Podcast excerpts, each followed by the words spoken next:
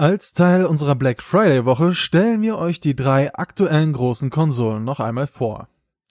Ich habe alle drei Flaggschiffe nun seit einer ganzen Weile.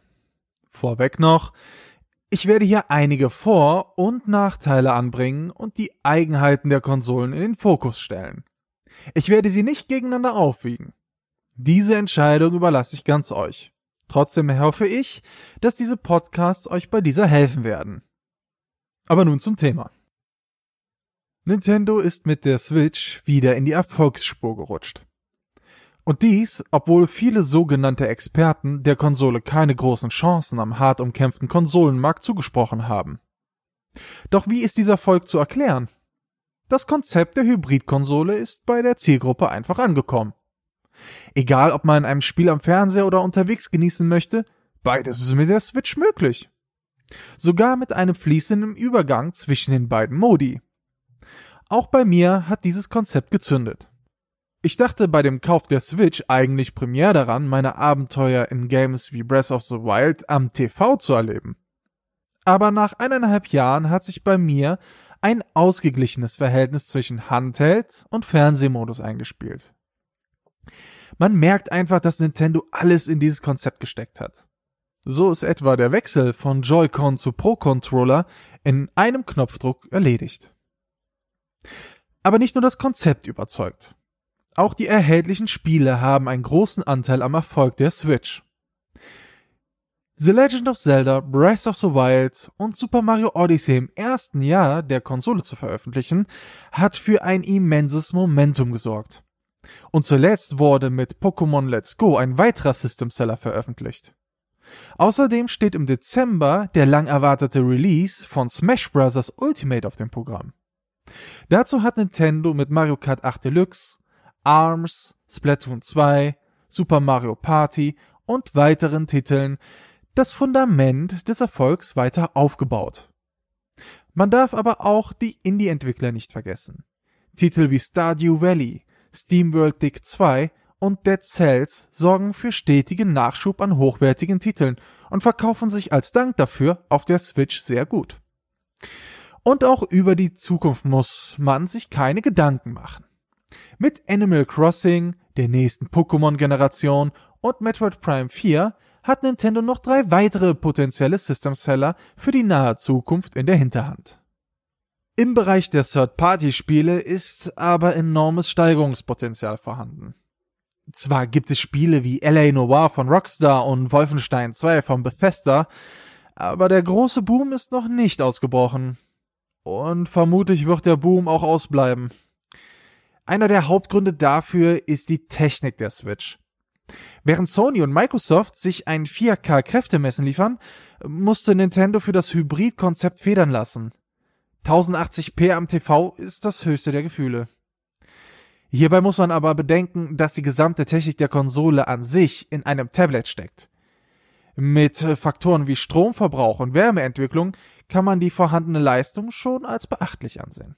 Trotzdem würden Ports von aktuellen Spielen die Publisher zusätzliche Ressourcen kosten, um die Titel ordentlich auf die Switch zu bringen. Aber mit der wachsenden Userzahl der Switch wächst natürlich auch das wirtschaftliche Interesse anderer Publisher.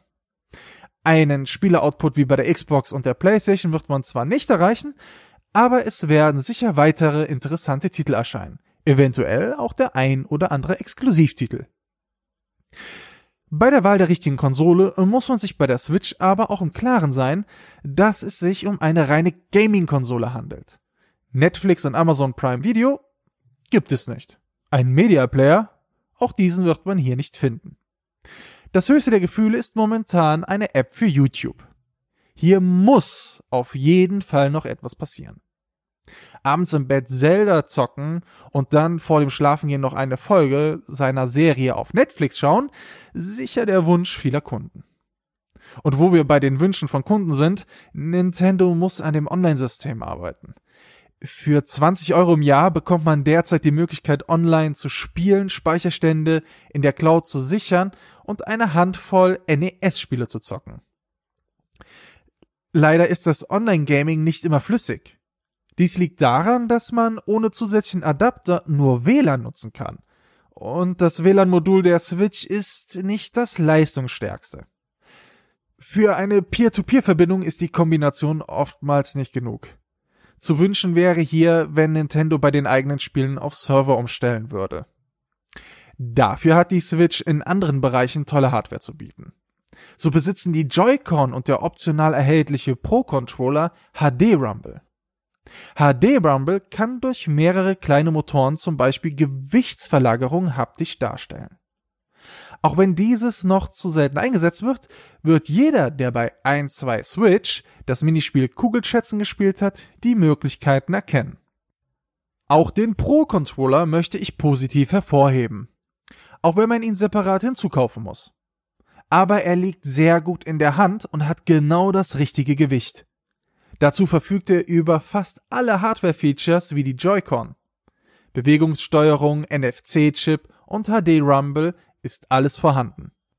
Wer viel am TV spielt, sollte sich den Kauf des Pro-Controllers reiflich überlegen. Fazit. Nintendo hat mit der Switch eine tolle Gaming-Konsole auf den Markt gebracht. Auch wenn einige Komfortfunktionen noch fehlen, macht es einfach Spaß, mit dem System zu spielen.